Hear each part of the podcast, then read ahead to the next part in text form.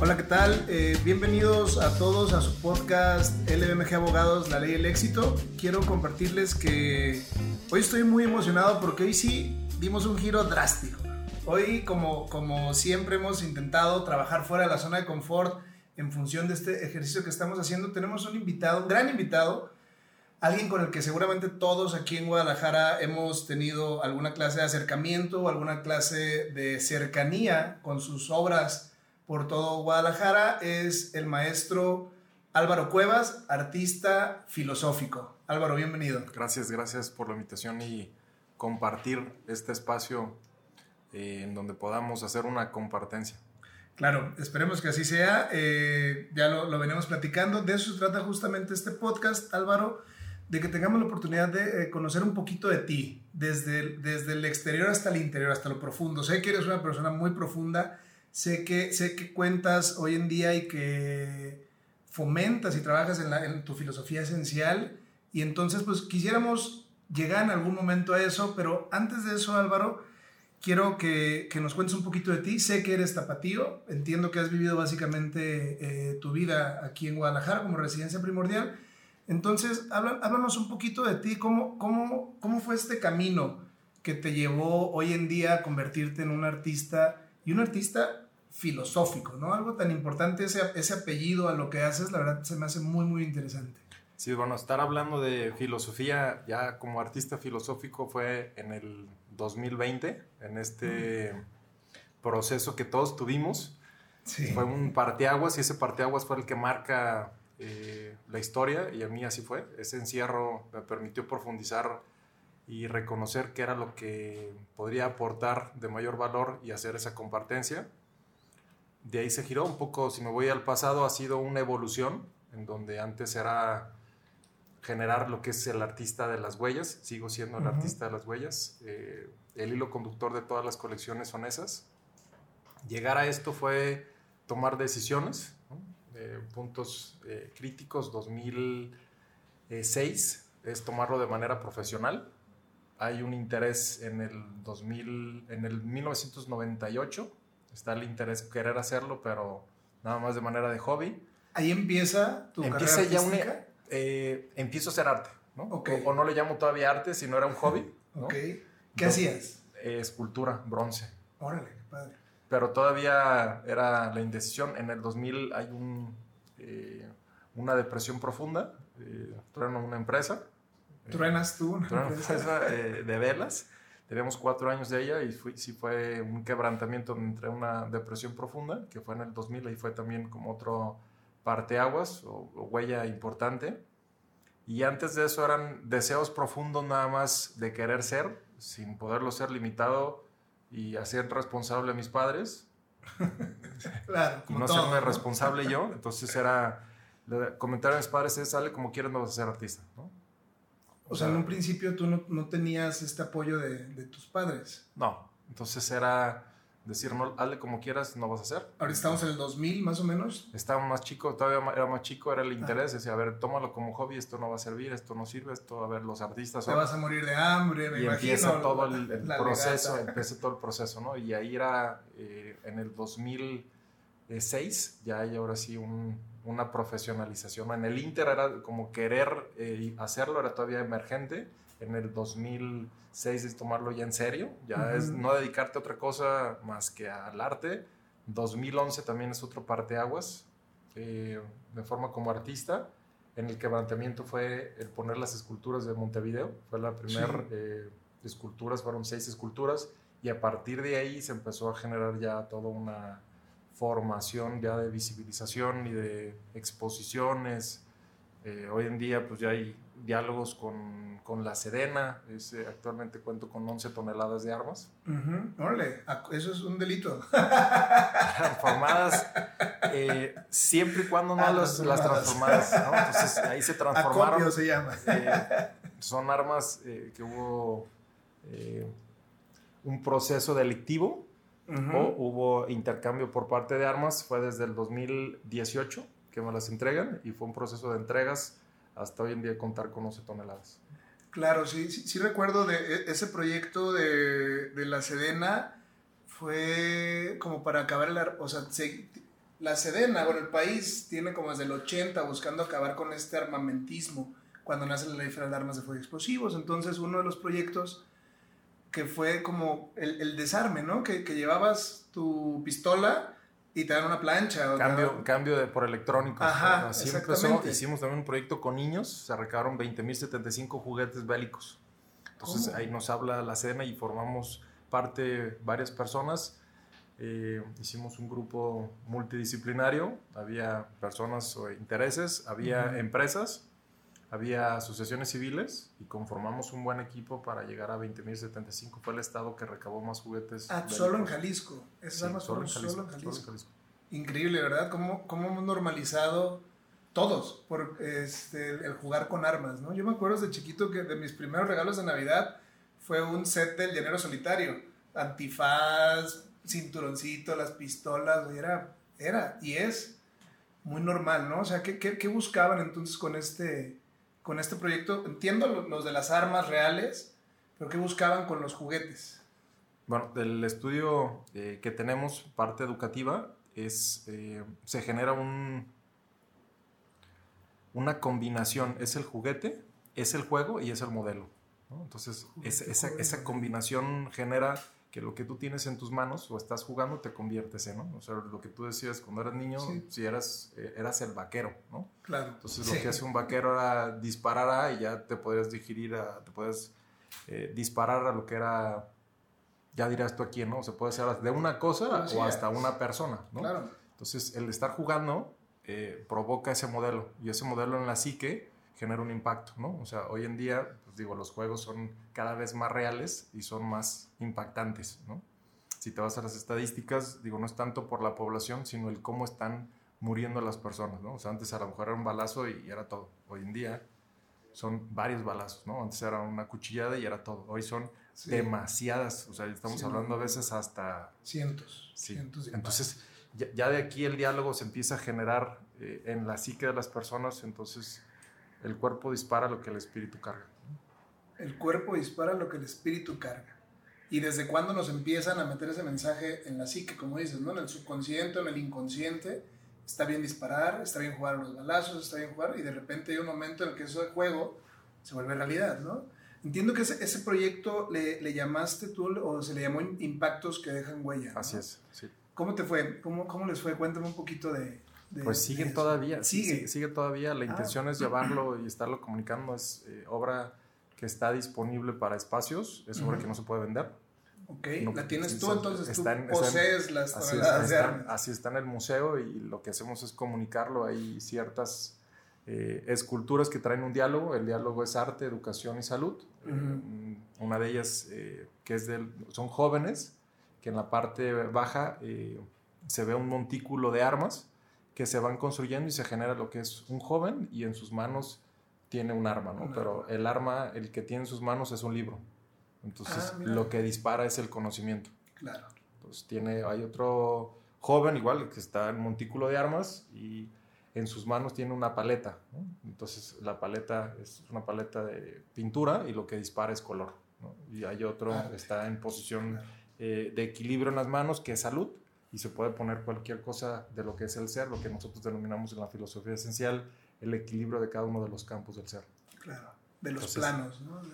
Hablamos de seis campos dentro de la filosofía. Bien, ya llegaremos a eso, ya llegaremos a Este, bien, entonces esto ya es en el 2011, donde ya te empiezas como tal a, a consagrar, yo lo entiendo con las obras en Montevideo, surge este proyecto de Sedena en 2018. Es en el eh, en, 2018, o sea, ya con esta nueva administración, imagino, al, final de la pasada, algo por el estilo, pero entonces ya empiezas este camino que, continúa, o sea, continúan esas exposiciones, continúa este diálogo que, que, que, bien nombras tú, ¿no? Pero entonces vamos un, poquito para atrás. Eh, ¿En qué fecha estamos? Saltamos muy rápido en el tiempo. Me gustaría regresar, Álvaro, a cerca de 1998 porque me llamó mucho la, atención lo que dices, porque para mí lo que yo leo de lo que estás diciendo es que eras un empresario, sigue siendo empresario, al final del día yo creo que todos tenemos un poquito de empresario, siempre lo he dicho, ¿no? Nosotros como abogados, mi ejercicio es el litigio y mi ejercicio es en los tribunales y todo, pero somos una empresa, una empresa que vende un servicio y un servicio intangible y como tal pues trabajamos como empresarios, ¿no? Pero, permíteme llamarle así, ¿no? Eras un, eras un empresario en el 1998 que como tú lo dijiste, truenas esa empresa. Ya traías la cosquillita del arte desde antes, pero mucha resistencia familiar. Ese, ese momento en el que truena esta empresa de velas que comentas, ¿tuvo algo que ver para insertar el mensaje de querer ser artista? ¿Qué pasa dentro de tu cabeza en ese momento? Que tomas la decisión de, por aquí voy. de forma emergente entiendo, pero dices, el arte es lo mío. Sí, fue el, 2000, el parteaguas fue el 2000. En el, todavía ya era eh, empresario, como comentas, estudiando en la carrera de comercio internacional. Y era estar generando, eh, más que la familia, es hacerme responsable yo, ¿no? O sea, ahí todavía estás, pues todavía tomando decisiones eh, a partir de los demás. En el 2000 sí fue ese, esa, esa depresión la que permitió crear lo que fue la filosofía esencial. O sea, tiene... desde ahí surge. Desde ahí surge la filosofía esencial. Inconscientemente, me imagino. Se, se empiezo a escribir eh, ya como más en específico, realmente fue un, desde la carencia, o sea, nace de la nada, o sea, no tener nada, haber eh, estado en quiebra, de ver, eh, pues ya millón y tantos, ya era fuerte para mí en ese era un impacto que yo decía, a ver, ya no estamos hablando de, ya no estaba jugando. O traías deudas, traías acreedores. Fuertes, sí, fuerte. Entonces, eh, para mí se fue entrar en depresión, subí 30 kilos. Y un chavo, tres meses, sí. 20 años. Sí. O sea, estaba fuerte la depresión, ¿no? Entonces, ahí se detonó, pero la depresión era una constante que yo tenía, ¿no? Entonces, esa constancia eh, ahí aflora, entonces no la había enfrentado y a partir de ahí se genera un cambio de madurez, ¿no? Ahí creo que es un cambio de ya toma de responsabilidad de uno, antes era como pues tomárselo a otras personas y esa depresión permite eh, generar el eustrés. ¿no? ¿L? Eustrés. ¿El eustrés? ¿Qué, qué es el, el eustrés, Álvaro? Disculpa. El estrés es lo que te distorsiona y el eustrés es el que te beneficia. Ok, o sea, es, la carga, o sea, si te lo dijera en una frase, es la carga es andar el burro, ¿no? Entonces, o sea, es una carga similar al estrés, pero en lugar de negativa positiva. Es correcto, cuando tú estás eustresado, se quiere decir que eh, tu cuerpo funciona de tal forma con la carga que traes de manera asertiva y te genera un bienestar. Un estrés te sobrecarga y te distorsiona hasta corporalmente, ¿no? Sí, mira, disculpa que tome e-, ese ejemplo que tú comentas, yo nunca le había puesto un nombre pero es, el sistema de justicia penal que tenemos actualmente es relativamente nuevo. Empezó ya al 100% en México en el 2016, entonces tenemos seis años. Y cuando yo llegaba a una audiencia, las primeras audiencias que tenía, pues se me aceleraba el corazón, empezaba a sudar, la respiración se agitaba, y yo eso lo definía como miedo, nerviosismo, etcétera, ¿no? Inseguridad, todas esas cuestiones. Y en un trabajo de terapia que, que he llevado por los últimos 15 años de mi vida, empezamos a trabajarle esto y me dice, a ver, es que tu cuerpo, esas reacciones las está llevando a cabo, pero no por miedo, ni estrés, ni nerviosismo. Te está diciendo, estoy listo. Y te está bombeando el corazón para mandar más sangre al cerebro y estás respirando más para que tu cerebro se oxigene mejor y de esa manera puedas actuar, ¿no? Entonces, un cambio de paradigma tan sencillo, así como llamas del estrés al eustrés, porque la reacción física es la misma. Eso es lo que entiendo, ¿no? Simplemente es darle carga positiva, ¿no? es decir, estoy listo y mi cuerpo me está diciendo que estoy listo y por eso estoy así. Y cambia cambia tu vida. Tú pasaste por este proceso, me imagino, entonces. Eh, el proceso es, bueno, depende cómo lo percibes. Para mí la energía trae cargas, ¿no? O sea, puede ser negativa, negativa, eh, neutra, pero sí, para que exista la energía es la conformación de cargas, ¿no? Claro. ¿Cómo las llevas a cabo? Pues es cómo empiezas a moverla. Entonces, el, que tú es, el que tú comentas es reconocer cuál es el punto que te lleva a eso. O sea, es cuando estás ahí, ¿dónde estás? ¿no? Cuando, donde yo estaba era, eh, la carga para mí era eh, el, económica, ¿no? Entonces la económica hace un quebrantamiento, pero fue un quebrantamiento, con, antes estaba con un chamán y movió punto de encaje, ¿no? Entonces no fue el no haber pagado, sino fue el percibir la realidad. Llevaba muy acelerado el proceso de vida y pues ahí fue donde se disparó todo, ¿no? Ya pero fue gracias, o sea, antes lo veía de manera distorsionada, hoy en día lo veo como de manera asertiva lo que hizo. O sea, gracias a esa persona, pues estoy donde estoy, ¿no? Claro. Si no hubiera hecho, pues no hubiera las cosas, un rumbo o haber no tenido ese contacto, las cosas hubieran sido distintas. Entonces los encuentros son sincronías, ¿no? Claro, por supuesto, siempre, y siempre suman al final del día. Bueno, eh, los, seres humanos tendemos a calificar nuestras experiencias en función de la sensación del momento. Seguramente fue una sensación desagradable en ese momento, tú estás así como que incómodo y, y ahora que lo dices al paso de los años, ves que fue lo mejor que te puede haber pasado, ¿no? entonces, es, eso es lo que te empieza a ayudar, ¿no? Y, y, entiendo entonces que para el 2000, 2001, me imagino que ya por ahí vamos, ya empezaste a mezclar el arte con algo más. ¿Qué, qué hacías todavía? O antes de dedicarte 100% al arte, en el 2006, que fue como lo, lo, entendí, ¿con qué lo mezclabas? ¿Qué, qué, qué actividades realizabas? Siempre me han eh, interesado el estudio. O sea, creo que el estudio es la, nutrición, la nutrición del ser y todo el tiempo he estado estudiando. Han sido eh, diferentes cosas, maestrías, eh, diplomados, talleres, este, confrontaciones o voy con gente, asesorías.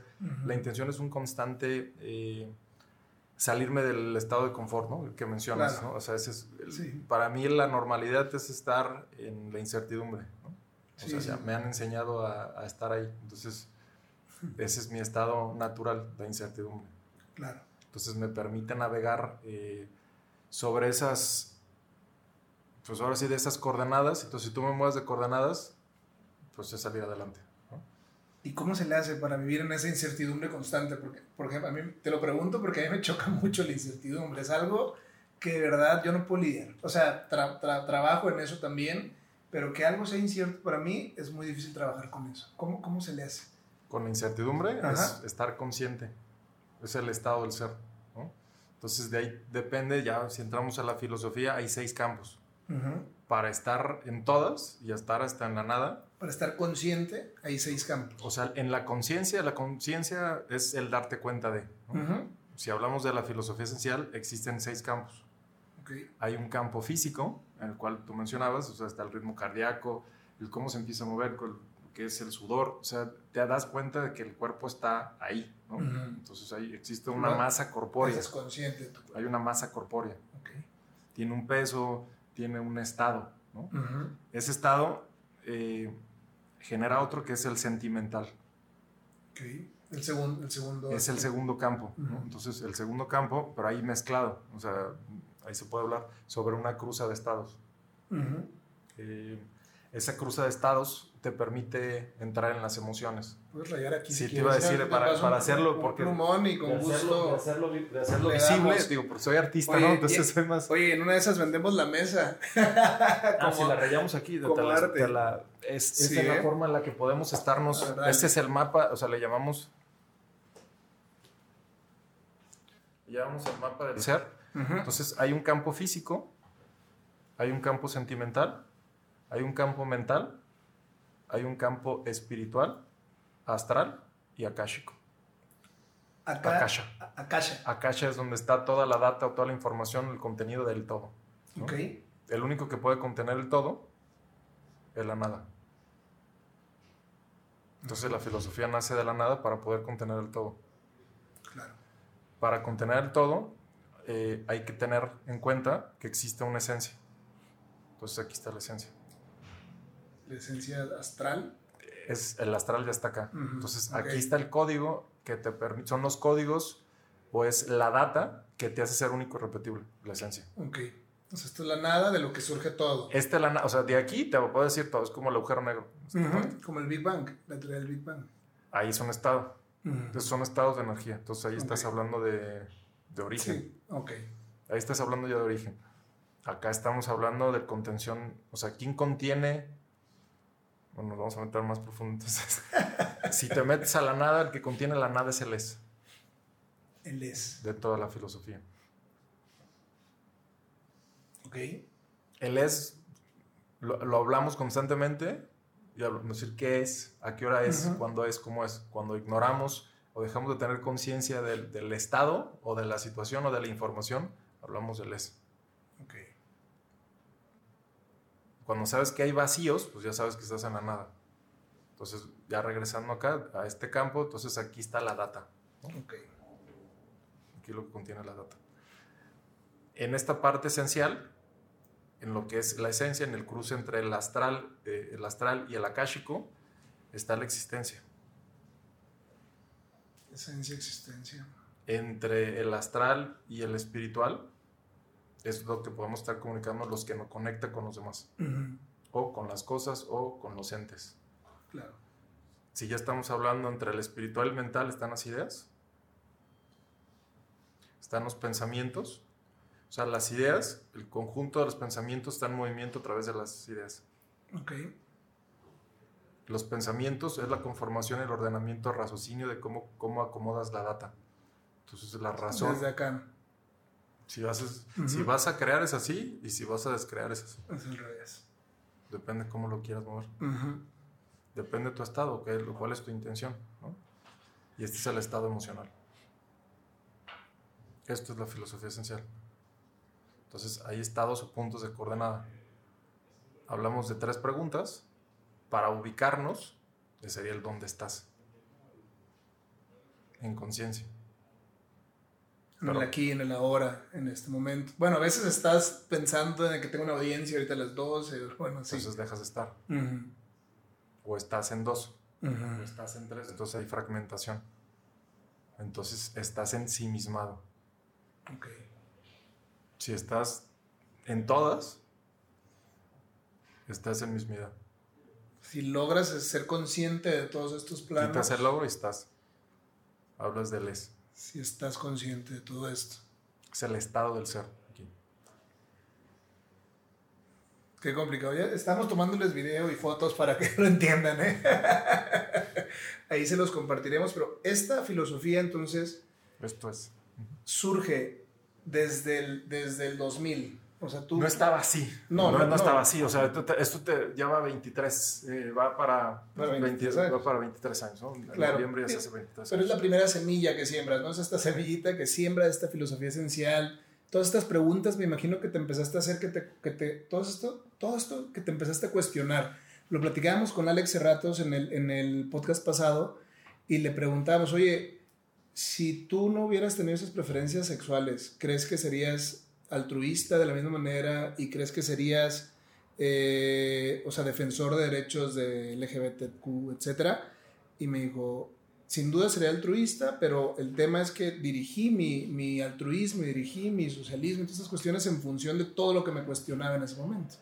O sea, empecé a cuestionar y a cuestionar y a cuestionar y a cuestionar y pues todas esas cuestiones iban enfocadas, evidentemente, a estas situaciones, estas preguntas que dices, ¿no? ¿Quién eres? ¿Dónde estoy? ¿Quién soy? Hay tres. ¿A dónde voy? Es, hay tres. Una es quién eres, la segunda es dónde estás y la tercera es cuál es tu deseo más profundo. Oye, quiero dejar nota que yo siempre hago esas preguntas en el podcast, ¿eh? ¿Y sabes responderles? No, yo por eso las hago. Te las respondo, te la respondo en una frase. ¿Tú eres tu más profundo deseo? ¿Cómo es tu deseo es tu intención? ¿Cómo es tu intención es tu voluntad? ¿Cómo es tu voluntad son tus actos? Claro y como son tus actos será tu destino. Congruencia, ¿no? Ya estás en la alineación hasta aquí. Aquí estás en la congruencia. Estás en la alineación del el pensamiento, sentimiento y la acción. Estás acá. Estás en la sabiduría, que es la parte espiritual. Qué padre. hemos, hemos tocado este tema desde muchos aspectos, nunca el filosófico. Entonces, bajarlo sería el arte, la educación y la salud. Son como las formas de comunicación para esto, para responder estas preguntas. Es lo mismo, o sea, es, uno te metes, uno lo procesa y el otro lo obra. Es lo mismo. Son lenguajes distintos, o sea, te lo puedo decir desde ecosistemas, te lo puedo decir desde planos. plano, o sea, es lo mismo, la información es la data, nada más cambia. O sea, es la misma gata, nada más revoltada de o sea, es, es como el, el, el arte es el saber hacer entonces, cualquier, o sea, la abogacía es, un arte, ¿no? O sea, entonces hablaba del arte del oratorio, donde estabas, estás hablando de dónde nace, pues estás hablando de Grecia, comienza, ¿no? Los, romanos la haciendan, ¿no? Y de ahí se, se expande, hace comunicación. Francia la empieza a pulir, México trae también aportaciones importantes. Sí, Todo eso ha sido un arte. Claro. Entonces, ha sido un proceso de, de cambios según la evolución del ser y los estados de lo que está sucediendo. Entonces, cada época marca la historia. Sin duda. Entonces, en qué, en dónde estás. Bueno, ahorita quiero regresar a que estoy aquí contigo, disfrutando muchísimo esa plática, porque si no, no sé si me voy a poner a llorar o a reír, pero, pero ya depende de dónde estás. Sí, no, dónde estás. Sí, sí lo entiendo, ¿eh? La verdad es que entiendo en un Estarías acá. Si entiendo dónde estoy. Estarías acá. Si ahorita como estamos hablando puedo estar jugando, puedo estarme localizando, estarías acá. En el momento en que entiendes dónde estás. Hablas mente, estás acá. Claro. Y si te paso acá, o sea, ¿qué pasa si te paso acá? Sentir dónde estoy. Este sentido, este sentir. Ok. Entonces, ese es el mapa que nos permite ubicarnos. Para llegar. Entonces, ¿cómo te sientes ahorita? ¿Cómo te sientes? No dije ahorita. Si es ahorita, es una palabra que deja de existir. O sea, una ahorita no tiene 60 segunditos. No, de hecho, no sé definir ahorita. ¿eh? O sea, si me preguntas cómo se define ahorita. o sea, el cómo te, el, cuál es tu estado sentimental o cuál es tu estado emocional. Ahorita estoy feliz, sin lugar a dudas, Adoro. no, bueno, entonces es que son 23 años de trabajo que la, verdad es que se ve o sea, yo al, alcanzar a entender lo poco que he entendido, pero tan fácil, me queda claro que es algo que tienes súper digerido, súper estudiado, súper trabajado. Eh, tengo que, confesar que me, me gusta la filosofía, pero me cuesta mucho trabajo. O sea, me cuesta mucho trabajo de repente, porque yo al final ya es una filosofía también, el pragmatismo, o el estoicismo también, eh, pero me cuesta mucho trabajo tener tanto como en la nube sin saber llevarlo a la práctica, ¿no? Entonces, sí me gusta la filosofía, algún día me quiero meter mucho más de lleno, este, pero me, me, llama mucho la atención, de verdad es muy, muy interesante. Ahorita regresaremos a eso. Primero, quiero seguir regresando. Vámonos todavía más para atrás. Entonces, retomamos un poquito, surge esta, esta filosofía en el 2000, todavía no con esta forma, no con estos contenidos, no tan entendido evidentemente. En el 2006, en ese, ¿qué, ¿qué te llevó a decidir solo arte? Ahora sí. O sea, porque entiendo ¿Detonante? ¿Quién fue? El detonante. Eh, en ese momento era novia, hoy en día es mi esposa, ¿no? Bueno, entonces es una historia feliz. sí, ahí, ahí. Eh, hay un, una conexión en donde me doy cuenta que ahí es donde dicen, ¿sabes qué? Si es lo que te hace ser, o sea, lo denominó feliz, ¿no? Te hace ser, para mí yo le quitaría lo feliz y le pondría el ser, lo que me hace ser hacerlo.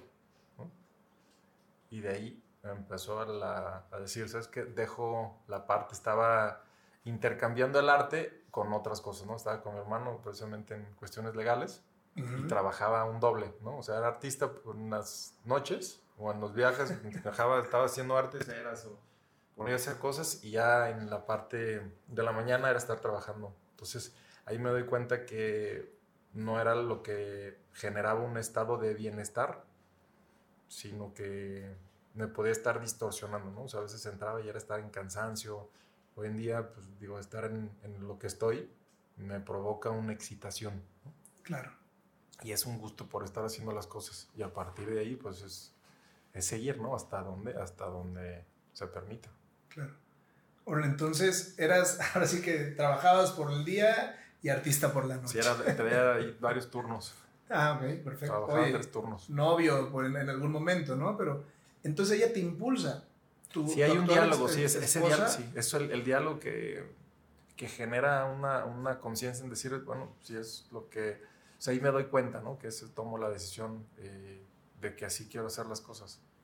Claro, me imagino cuando tú llegabas a trabajar, no sé, a las 9, 10 de la mañana y tenías reticencia, tenías amargura, tenías pesar, como dices, cansancio de no hacer nada y de repente al convertirte en artista todo florecía, ¿no? imagino, no del todo, sino ya llegaba en desgaste. Entonces a veces el desgaste ya no estaba en la misma sintonía. Ya no daba. Pero veía que estando ahí me generaba mayor bienestar. Entonces era ponerle una balanza y decir, ¿qué eliges? ¿no? ¿Cuál es tu deseo profundo? Entonces el deseo profundo... ¿Cuál es? Esa fue la, la palabra, la pregunta, que, una de las tres preguntas que me dijiste o en lo que se resume, ¿no? ¿Qué, ¿qué somos?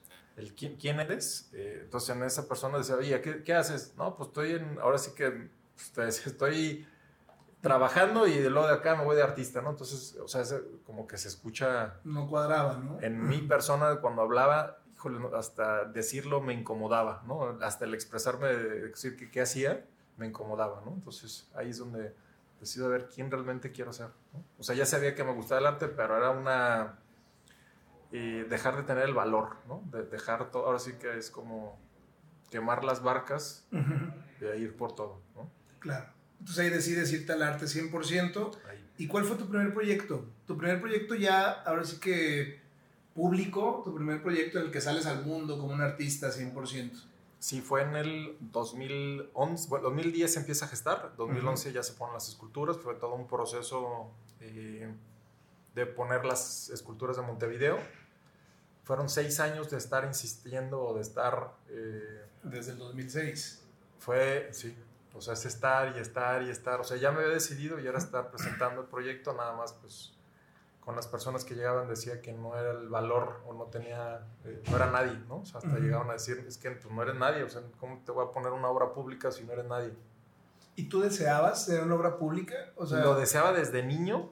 O sea, yo algún día voy a poner una escultura de gran formato al ras de piso, ¿no? Para poderlas o sea, en la tocar. Calle, No en un museo, en la calle. Soy, sí, soy más eh, de calle, ¿no? Y más urbano que se pueda tocar, ¿no? Porque siempre voy a llegar a los museos y soy kinestésico y decían, no puedes tocar, claro. no te alejes. Entonces decías, oye, pues, espérate, pues quiero, quiero ver qué se siente, ¿no? Oye, el arte es, libertad, ¿no? Es, el arte es expresión y llegas a un museo y es pura restricción. Ajá, pura tensión y puro y todos, me acuerdo la cara que ponen todos de intelectuales. Entonces acá es hacerlo y después, eh, ahora sí que fue Después de seis años se ponen seis esculturas, ¿no? Fue una por año, casi, casi fue. Háblanos un poquito de esas esculturas. Yo sé a qué esculturas me refiero, estamos hablando, pero seguramente nuestros escuchas también, de solo escuchar tu nombre. Pero háblanos cómo se te ocurren esas esculturas. ¿Por qué esas esculturas? ¿Por qué en la calle? ¿Por qué en ese formato? Fue de salir de una colección de alquimistas del tiempo. Fue una, un proceso muy eh, denso. Estaba hablando sobre la digestión del ser en los alquimistas del tiempo. Ya era parte de esta filosofía y era la purificación de los estados del ser. Este proyecto inicial. El de alquimas. O sea, fue antes de entrar a papiroflexia, eran alquimistas del tiempo, ¿no? Entonces, papiro es lo que ya estás comentando. Eh, la colección es de papiro, son de formas de papiroflexia, eh, puestas eh, de gran formato. Y fue de algo como muy pesado, que son los alquimistas del tiempo, porque son elementales, llevar algo como lo más simple es agarrar una hoja de papel y es volverte... Es alquimia también al final del día. Es transformación del, del, de la forma eh, y estaba, pues era lo mismo, pero fue la polarización, ¿no? De, de hablar de estados del ser.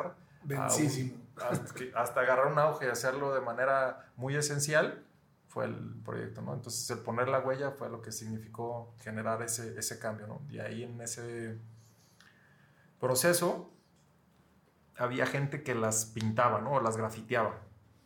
Entonces era volverlas a pintar y ponerlas otra vez.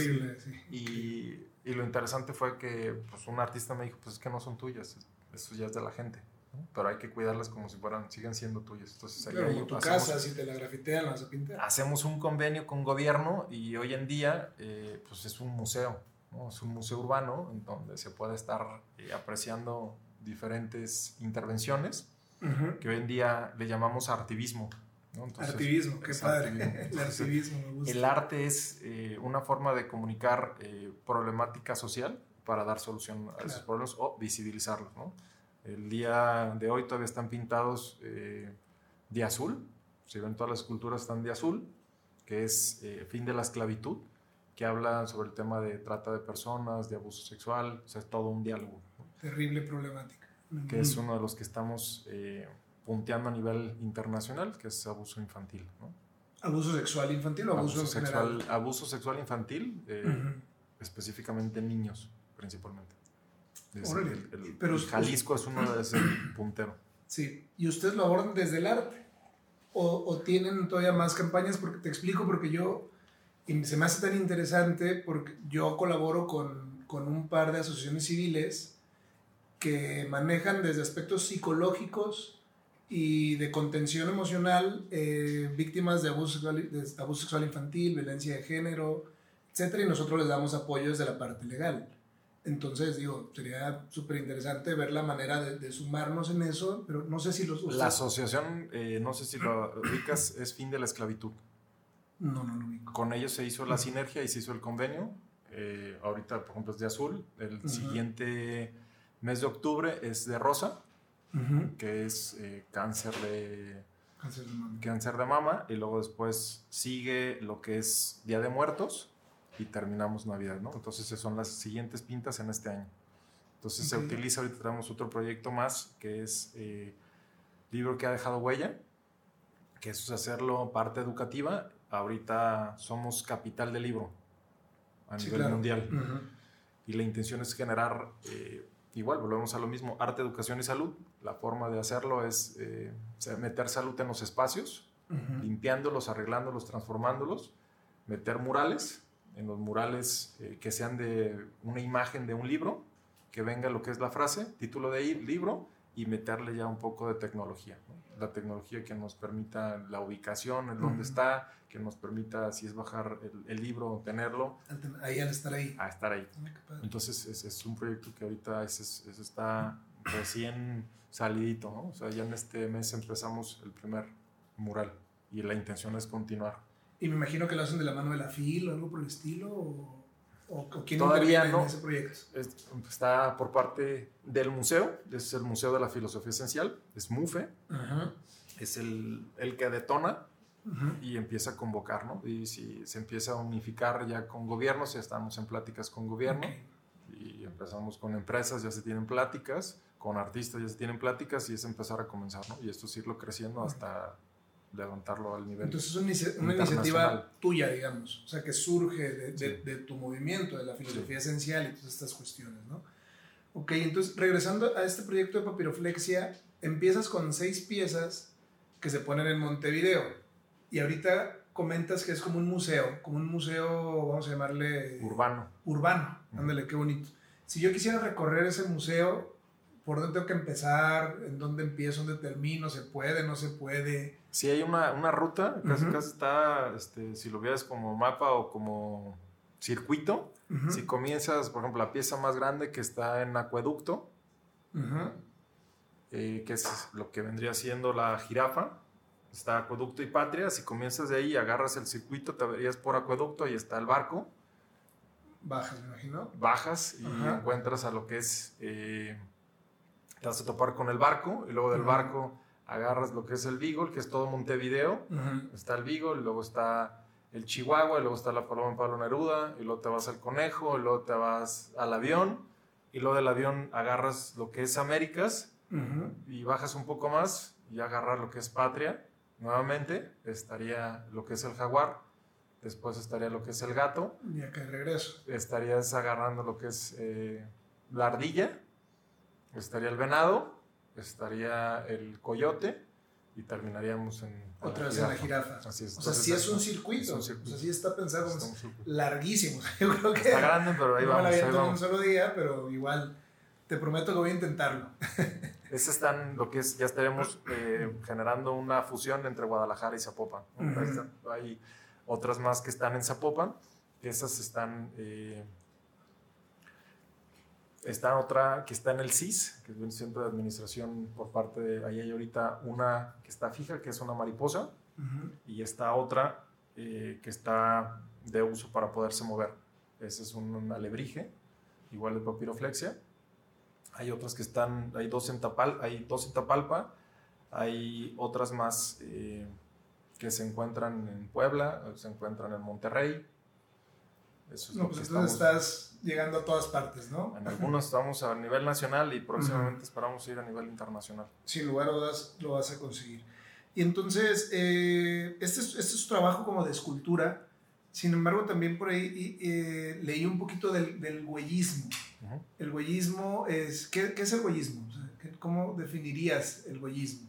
Bueno, como comentaba, la huella es la que me ha definido como hilo conductor hay huellas visibles y huellas invisibles. De la huella eh, visible, en la forma de pintar, eh, es, ahora sí con la huella dactilar, es generar, en pintarlo o pintarlo, sea acrílico, sea óleo, sea cualquier otra eh, tintura, y ponerlo al lienzo ¿no? o al papel. O sea, pintar con las manos. Pintar con las huellas, así Con las huellas, pues. como si fueran los ancestros, ¿no? En las cuevas. claro, es justo lo que te, te, iba a preguntar, o sea, ¿qué hay detrás de esto? ¿Qué hay detrás de pintar con las huellas?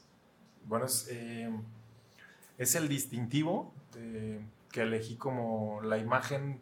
Eh, antes era, o sea, si retomamos otra vez, nos vamos al pasado, era como artista y pues, en el 2000 era hacer de todo, ¿no? Entonces, ¿qué hacía? Un artista sin definición, ¿no? Sí. Sin tener una, una propuesta, ¿no? Entonces, ¿qué proponía? Pues era lo que fuera, ¿no? Entonces, te podía crear lo que fuera, Lo que pero me pidas. entonces era hacer como tal cual, tú dime qué quieres y te lo hago. Entonces, eso es lo que empezamos a, a explorar como artistas, empezar a generar una identidad.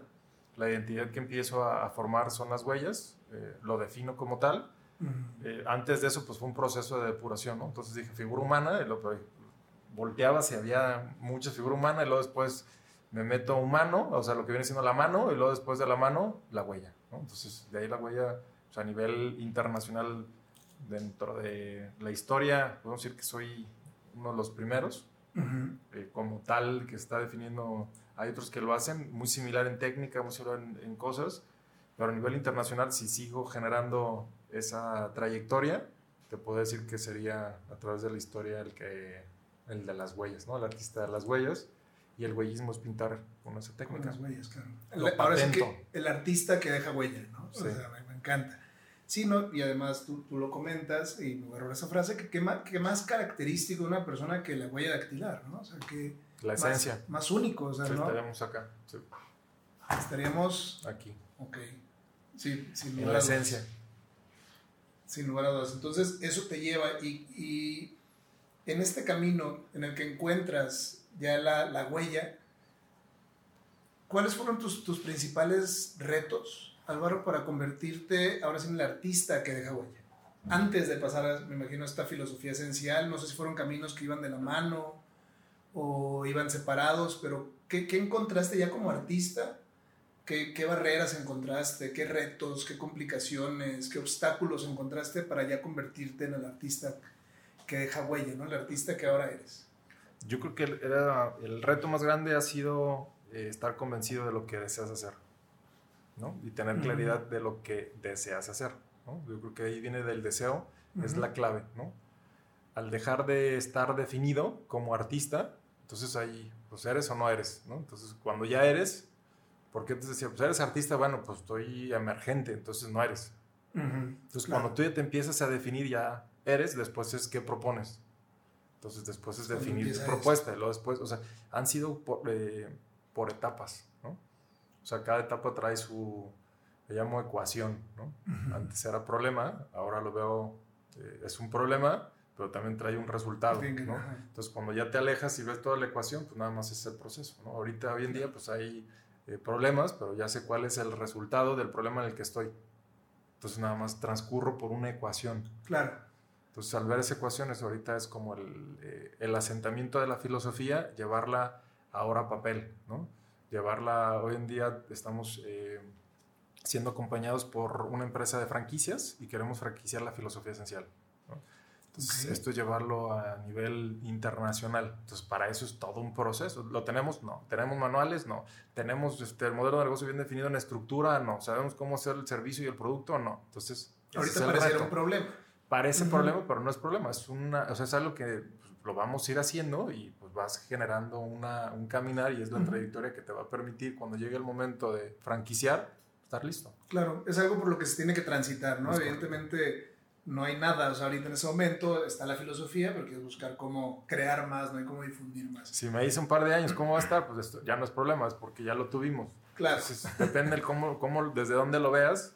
O sea, si lo hubiéramos eh, tenido antes, pues ya no era problema, sino ya ahorita ya lo podríamos ofrecer. Pero como no lo tenemos, empezamos a hacerlo. ¿no? Sí, no, mira, y, se me hace muy interesante esto que comentas de la franquicia, de franquiciar y de difundir y todo, porque al final del día eh, hay como muchos artistas demasiado ortodoxos que dicen el, el arte se vive por el arte y para el arte, ¿no? O sea, que no me importa, este, por ejemplo, tener toda esta estructura de negocio, no me importa tener todas estas cuestiones para franquiciar, porque al final del día es una cuestión que se refleja en dinero. Sí, ¿no? Y me, me gusta mucho cómo lo planteas porque tanto la filosofía como el arte, a los propios filósofos y artistas les cuesta mucho aceptar el contenido económico que hay detrás de esto, ¿no? O sea, ¿cómo, cómo te sientes con esto? O sea, ¿cómo te sientes con el tema de que, bueno, pues estoy haciendo todo esto para al final del día franquiciarlo, difundirlo, crecer, lo que al final del día se va a reflejar en dinero? ¿Es propio, es propio del arte, es propio de la filosofía o crees que te sales del camino? ¿Cómo, cómo lo, lo lees? El crecimiento económico, ¿te refieres? Sí. Pues forma parte de, de, la abundancia. Por supuesto. Entonces, para mí la abundancia es estar íntegro en cada uno de los campos, ¿no? Entonces, el hecho de estar generando inversión, entonces se, se habla de inversión. Entonces, invertimos en asesorías, se invierte en este, consejeros, se invierte con el equipo de trabajo. Entonces, pues es ir subiendo el nivel de profesionalización, ¿no? Entonces, ¿en qué artista? Es como ahorita, ¿qué artista eres? O sea, hay niveles de artista. Como hay niveles de deportistas, si lo hacemos en un comparativo, o sea, hay, hay, hay, niveles. Dentro del arte hay niveles. ¿no? Por supuesto. Entonces, eh, llevar a una profesionalización es lo que estamos haciendo, ¿no? Entonces, una evaluación. Ahorita voy a entrar en una etapa de evaluación de, de las obras, ¿no? De cuánto valgo como artista, como, un perito, ¿no? Entonces ya, ya no le pongo yo los precios, sino los pone una persona especialista en el tema y ya te genera toda una evaluación y esa evaluación corresponde a todo un proceso de económico, al fin de cuentas lo que tú dices es económico, ¿no? Pero también es expansión, entonces no te evalúa nada más eh, lo cuánto has vendido, ¿no? O sea, el tema de armas, pues digo, a nivel nacional soy el artista que tiene más armas. Es la persona que tiene más armas. A nivel nacional, ¿no? Latinoamérica, no. Si hay personas, está Doris, que tiene 45 toneladas. ¿Tú tienes 8? Yo tengo 11 toneladas. Hay una petición por parte de la Sedena de 100 toneladas, ¿no? Pero ya es hacer un artivismo en universidades. O sea, es otro proyecto que está, que lo han negado la Sedena, pero seguiré ahora sí que empujando. empujando y estando atento para que llegue el llamado y que digan sí para poder este, crear todo ese movimiento en las universidades. Entonces se hace un activismo. Entonces la evaluación de eso es 11 toneladas de armas que no se pueden vender, tienen un valor. ¿no? Intrínseco, por Entonces, ¿cuánto, o sea, llega gente y dice, te las quiero comprar. no se puede. ¿Cuánto vale? Entiendo, ¿no? ¿Cuánto vale? No, pues si no las puedes vender, pues no valen nada. Pero necesitas evaluar. Entonces, cuando estoy con los evaluadores, les digo, a ver, esto tiene un trasfondo, o sea, ¿cómo quieres medir el impacto de huella bajo vidas? Entonces tú dime cuántas eh, de las armas que están aquí, cuántas personas mataron. Muchísimas. Entonces es que no puedes evaluar la vida, sí se puede evaluar. Sí, no, sin duda. Incluso, a ver, la ley federal del trabajo tiene una evaluación que una vida vale tanto. Entonces, esa vida de tanto, pues le podemos poner salario mínimo. Si eres un asalariado, y te quedas toda tu vida como asalariado, vales tanto. Si eres un administrativo, vales tanto. si eres un director, eres tanto. Si eres un empresario, vales tanto, ¿no? Si eres un sacerdote, ¿cuánto vales? Eh, tengo el caso de Posadas, que me entregaron las armas caso Posadas.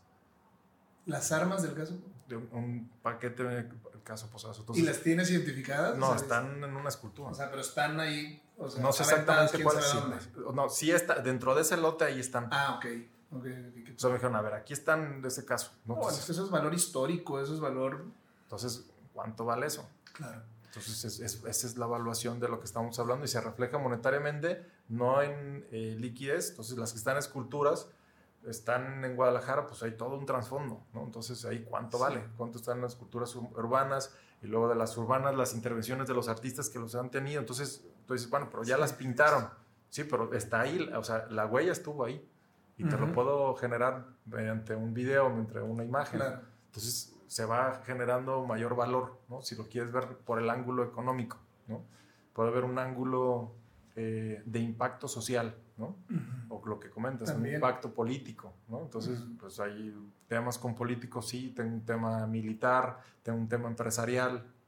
Entonces, sí es un artista, pero pues hay ahora sí que me muevo. Tiene muchos valores agregados, ¿no? Tendríamos que distinguir, ahora sí que la diferencia entre costo y valor, ¿no? Si me preguntas, por ejemplo, ese cuadro que tenemos ahí atrás de ti. Verbal. Tiene un costo, no sé, la madera y el. Y el es papel. El papel valdrá. impresión.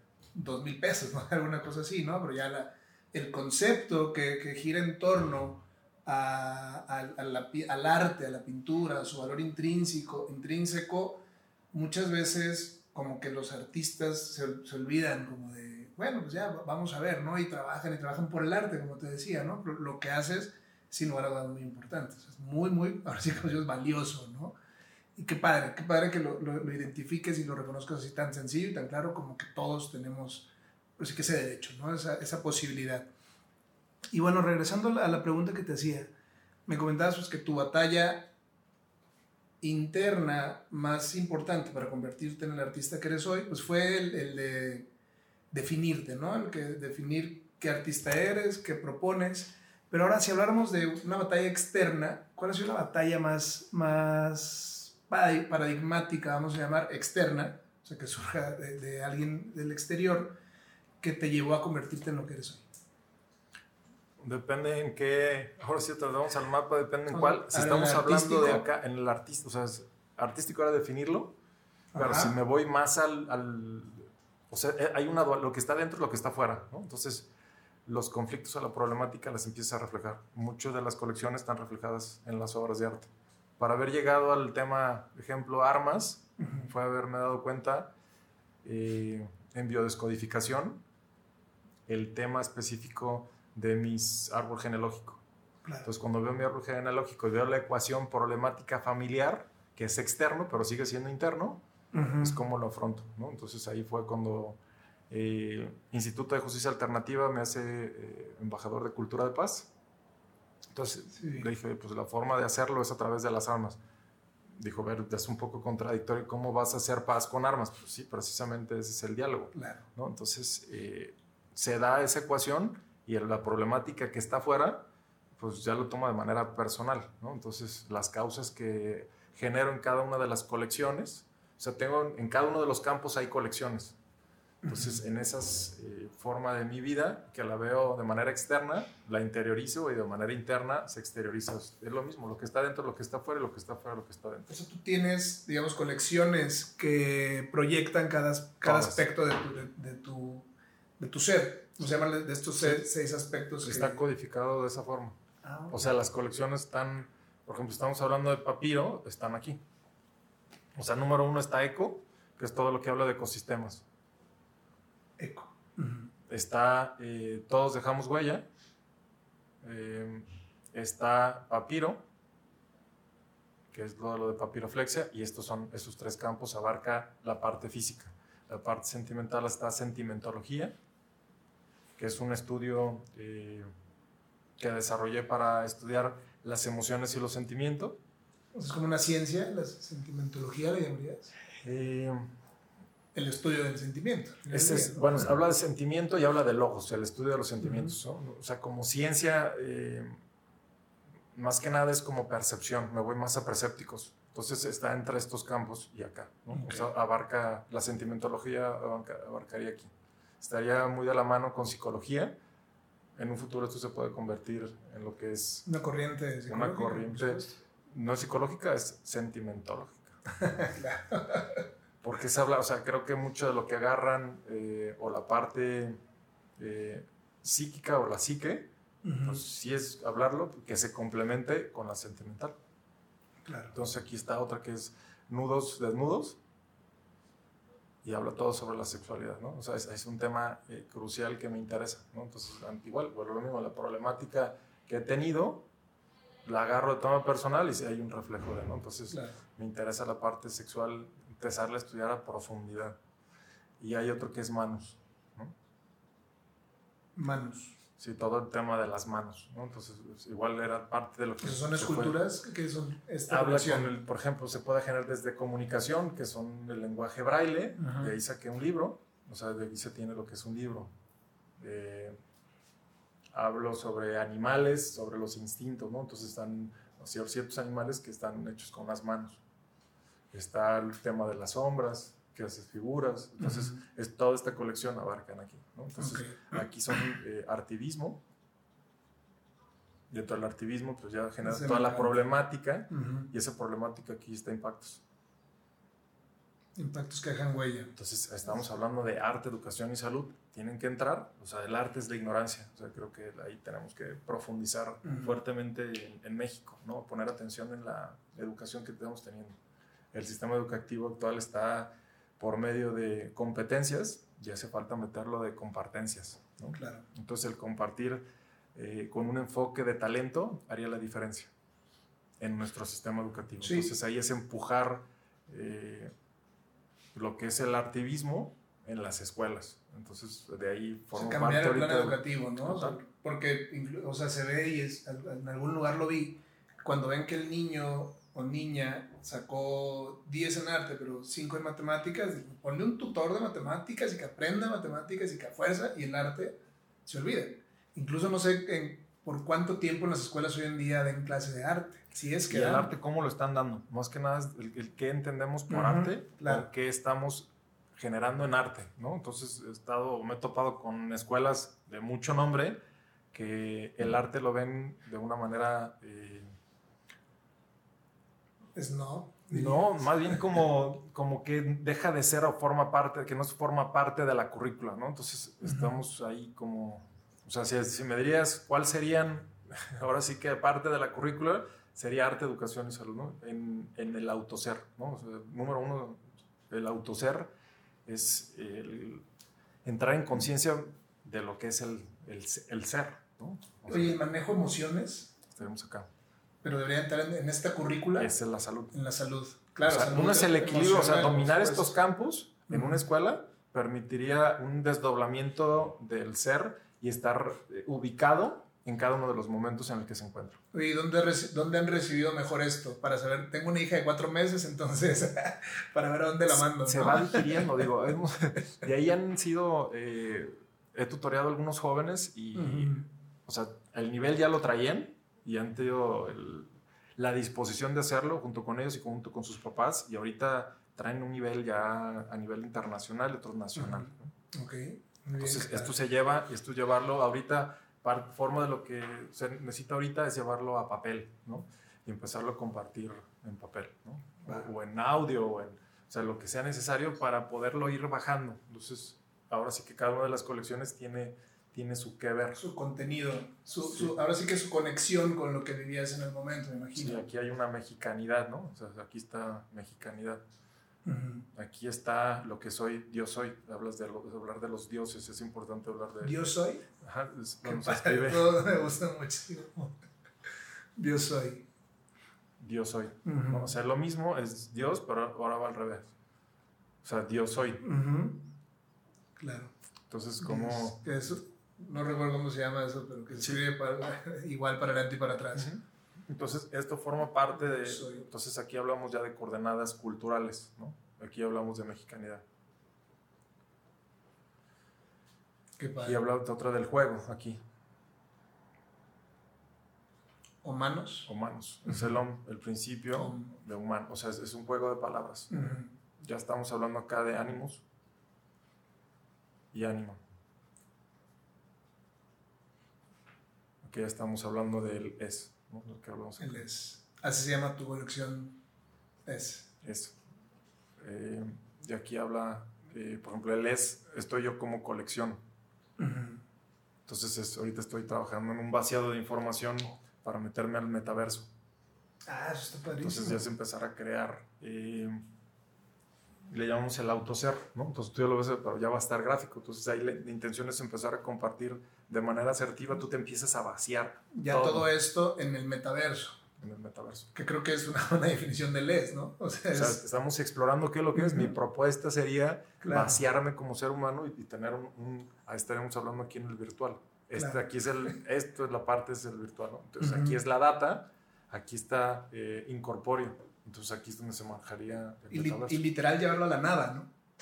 No es nada, pero está el todo. Exactamente. porque tú puedes decirte aquí estoy y te puedo generar todo que es un archivo. Claro. te metes en el Oculus y te vas a decir, oye, pero si te quieres meter a mi mente, entonces te, vas a, te vas a abrir, te vas a dirigir y te vas a decir, a ver, ¿cómo piensas? Entonces el pensamiento te va a decir por qué pienso así. Quieres transmitir eso en el metaverso. Sí. O si saber, quiero estar en, o sea, ¿qué contenido de libros traes? Entonces te metes al archivo donde están, o sea, necesito sentarme con cada uno de los científicos, este, con cada uno de los místicos, para empezar a, bajar la data y localizar las cosas, ¿no? Saber la pineal, qué se mueve en la pineal. Ahorita donde tenga el estudio y vaciar la información que tengo, vaciarla, ¿no? O sea, en la parte este, reptiliano.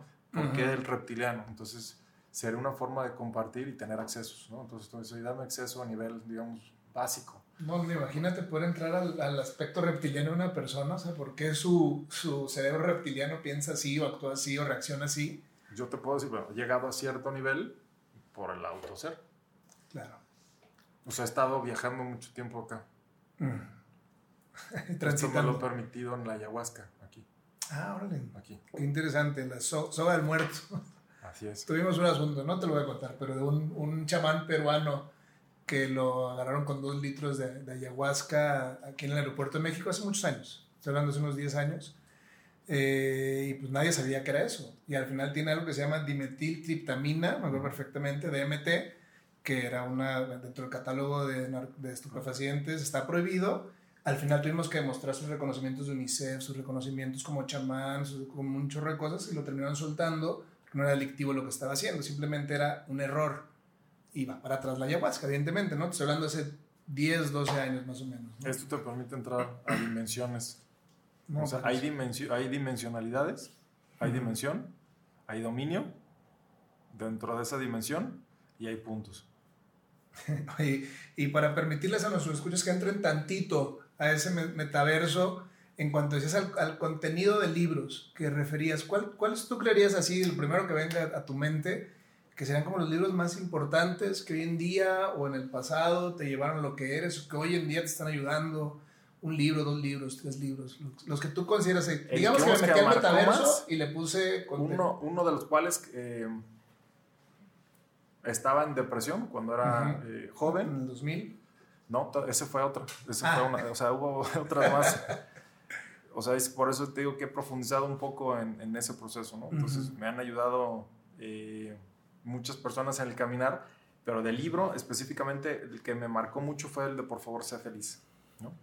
fue un libro muy básico, pero a mí me marcó. Eh, ya en la parte de...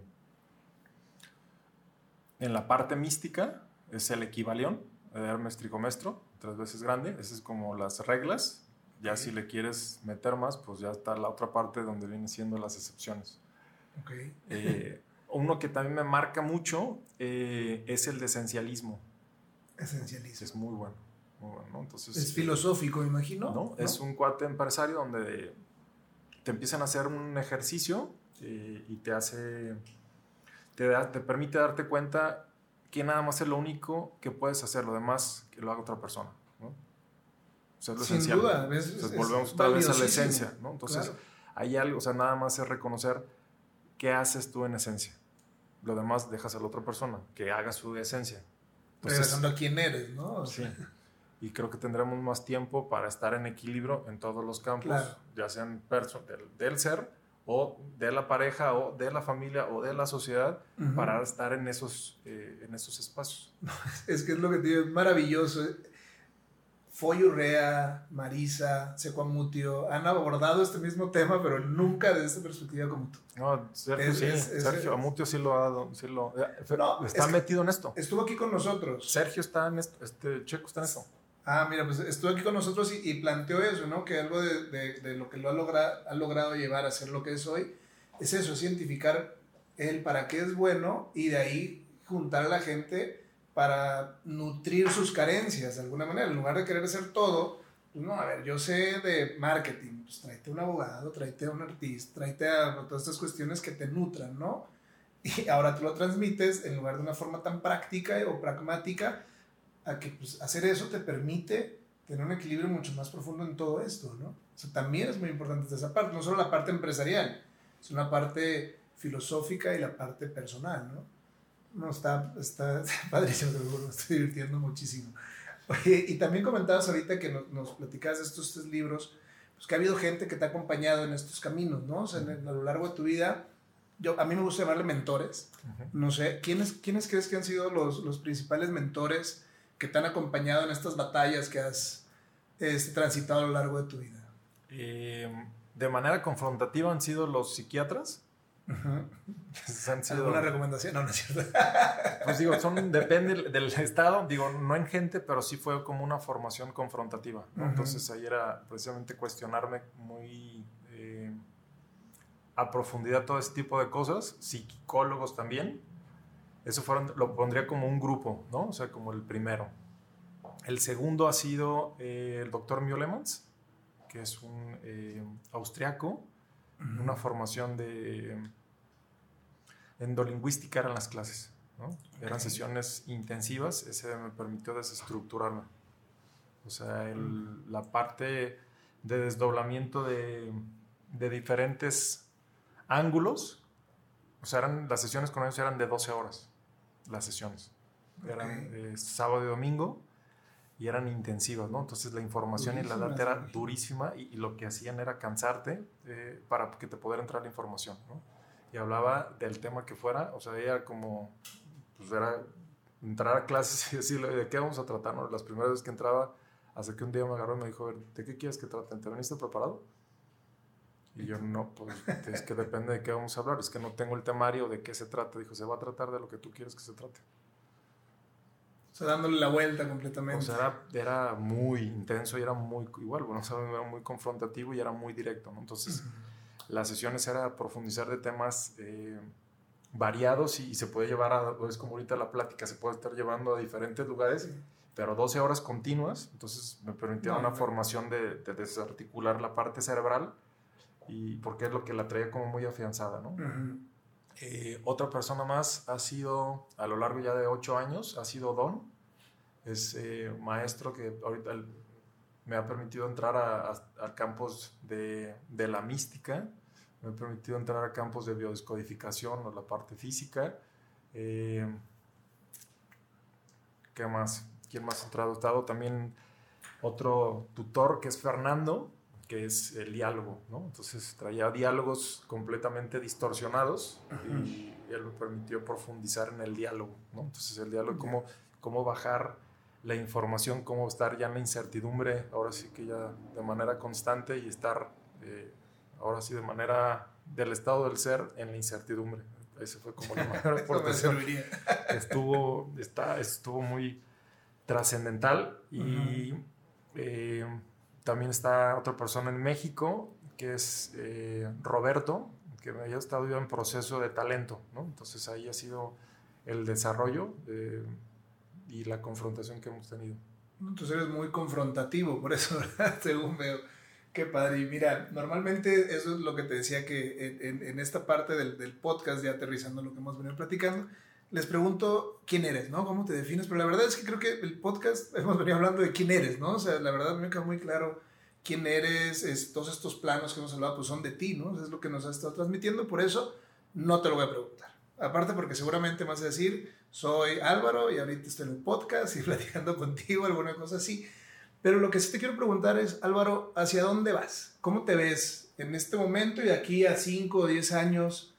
¿Hacia dónde te diriges? ¿Qué, qué, qué esperas de ti mismo en 10 años? Bueno, está en coordenada el 2040. Okay. México es la sede cultural del mundo, 11 de noviembre a las 11:11. 11 de noviembre a las 11:11. México es la sede cultural. El epicentro de la cultura en el mundo en el arte, la educación y la salud, ¿no? Mediante una filosofía esencial que nos distingue, a, ahora sí que estamos permeando ahora sí, las naciones, ¿no? A través de esta cultura. ¡Wow! ¿Qué, qué, qué, proyecto, ¿eh? Y evidentemente a través de todos estos planos, transmitir, informar, compartir, la compartencia, ¿no? Que decías. O sea, el que quiere estar, pues doy charlas, doy pláticas, confrontaciones, ahorita son este, asesorando a acompañando, no es tanto asesoría, realmente es, este, es confrontando. ¿no? Entonces, o sea, lo que hago es, eh, los acompaño en esta confrontación del quién eres, dónde estás, cuál es tu deseo profundo, se sacan códigos, se saca data, se saca eh, todo un proceso de ADN. Si son empresas, son empresas culturalmente responsables, entonces le llamamos eh, ecosistemas culturalmente responsables. Hay desde el ser, desde empresas y hasta personas que están en gobierno conocen lo que es la filosofía esencial. Y todo esto dentro, dentro de estos aspectos del arte, educación y salud. Pero no, no, es, no es de, o sea, es la educación de la formación del ser, ¿no? Entonces, dependiendo lo que estemos hablando del ser, puede el ser como persona, o puede ser el ser de pareja, ser familia, ser eh, sociedad, ser, empresa. ser nación, ser empresa, ser gobierno, ser nación ser eh, planeta. Claro, sí, ¿no? Oye, para mí y para los que nos están escuchando, si alguien quisiera sumarse a esta iniciativa, a este proyecto, a esta filosofía, ¿dónde te encuentran? ¿Dónde te buscan? Pues, digo, pueden ser en redes sociales, Álvaro Cuevas eh, o celular, pueden tomar dato, es triple tres 167 11.32, ¿no? ¿Y qué hacemos? Pues sentamos y confrontamos. decimos, ¿cuántas horas quieres? ¿no? O sea, son 12 horas. Hay sesiones que hacemos de 12 horas, hay sesiones que hacemos de 8, hay sesiones que hacemos de 6, 3, 1. De todo. Pero entre más profundo nos, nos, vamos, o sea, normalmente la primera sesión sí solicito que sea profunda. O sea, de un buen tiempo. De un rato, de, de mínimo 6 horas. Órale y continuas, ¿no? Si ya dice, necesito una despejada, pues ya se despeja y, pues, y empezamos a y ya después nada más de vez en cuando empezamos a charlar o confrontamos. Claro.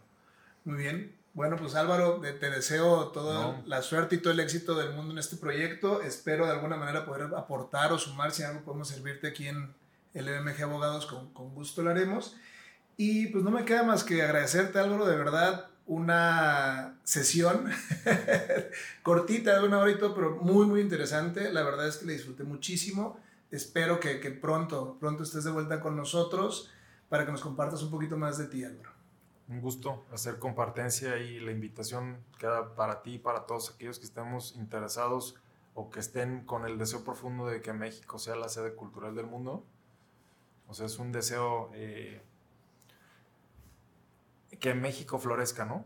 Claro, sí, sin duda es un deseo que todos nuestros invitados comparten, incluye evidentemente tú. Y pues bueno, esperemos que, que, podamos hacer algo contigo. Y pues bueno, a nuestros escuchas no me queda también más que agradecerles e invitarlos a que nos sigan escuchando y nos sigan en sus plataformas favoritas. Muchas gracias otra vez. Gracias.